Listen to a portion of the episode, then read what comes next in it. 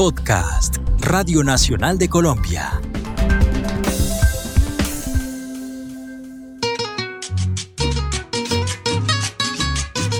Hola, soy Carlos Grosso y les doy la bienvenida a este primer podcast sobre el paisaje cultural cafetero colombiano. Bienvenidos. En este momento varias personas se estarán preguntando, ¿y qué es el paisaje cultural cafetero?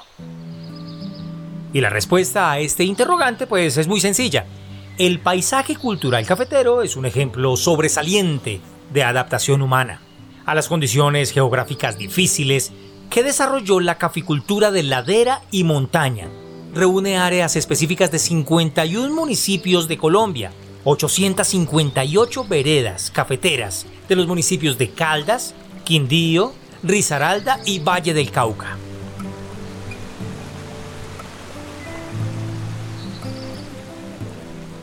El paisaje cultural cafetero cumplió 10 años en junio de 2021 de haber sido declarado por la UNESCO como Patrimonio Mundial, por ser un ejemplo excepcional de un paisaje cultural sostenible y productivo que se adapta a características geográficas naturales y, oigan esto, únicas en el mundo. Hablamos con el gobernador del Quindío, Jairo Jaramillo, quien manifestó que el hecho de ser parte del patrimonio mundial de la UNESCO ha permitido profundizar más y afianzarse en lo que ellos son, cultura y caficultura.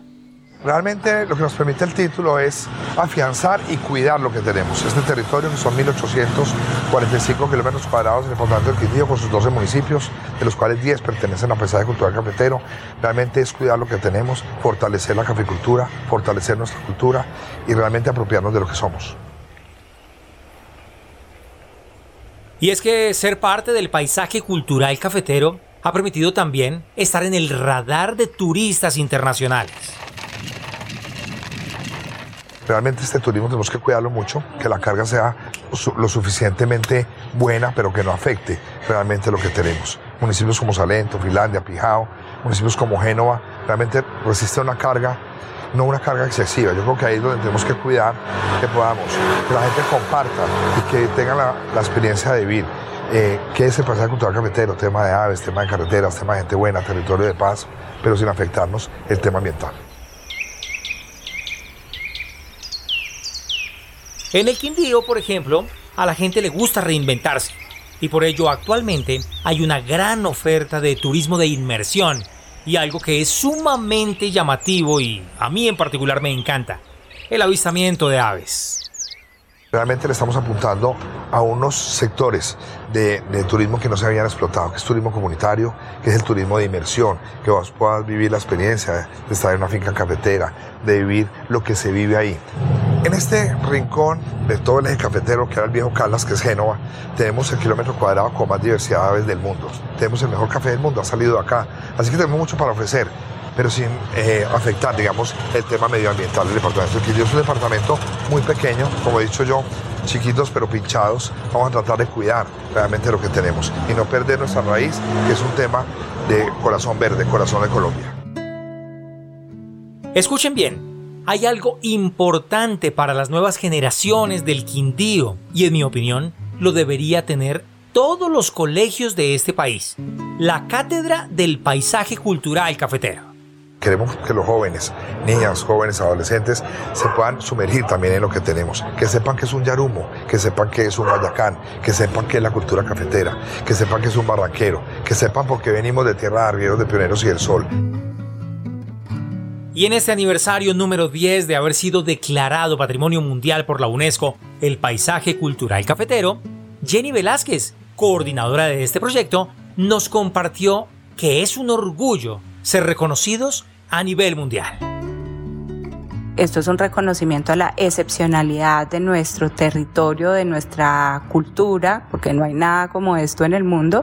Es ese reconocimiento a nuestras familias, a su tradición, a producir el mejor café del mundo, a que esta cultura cafetera es una cultura para el mundo, que tenemos una institucionalidad que ha estado durante toda esta historia y que ha permitido la participación, la democracia de en, en nuestro gremio cafetero, en la Federación Nacional de Café y ese equilibrio entre mantener la tradición de la producción con las nuevas tecnologías que nos permitan hacer sostenible el paisaje. Jenny celebra estos 10 años reconociendo el trabajo en equipo realizado por el Gobierno Nacional, la Federación Nacional de Cafeteros, la Academia, gremios, empresas, por mantener vivo este paisaje cultural cafetero. 10 años de un territorio excepcional, el cual se puede disfrutar eh, viniendo a conocerlo, disfrutando de su café y de su gente y por supuesto de todo el paisaje hermoso eh, de un territorio excepcional para la humanidad.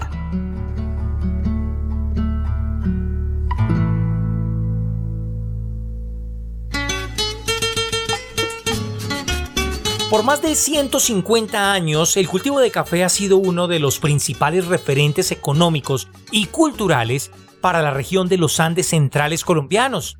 Es el resultado de varios años de trabajo de diferentes entidades y del compromiso institucional de la Federación Nacional de Cafeteros de Colombia y del Ministerio de Cultura. Ser parte del Patrimonio Mundial de la UNESCO es un reconocimiento al esfuerzo, dedicación y, por qué no, trabajo de varias generaciones de caficultores que han logrado perpetuar este legado para Colombia y el mundo. Por ahora me despido y los espero en el siguiente episodio de este gran tema, el paisaje cultural cafetero.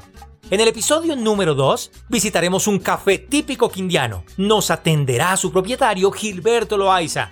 Con él aprenderemos a conocer otro ángulo de el paisaje cultural cafetero. Gracias por escucharnos.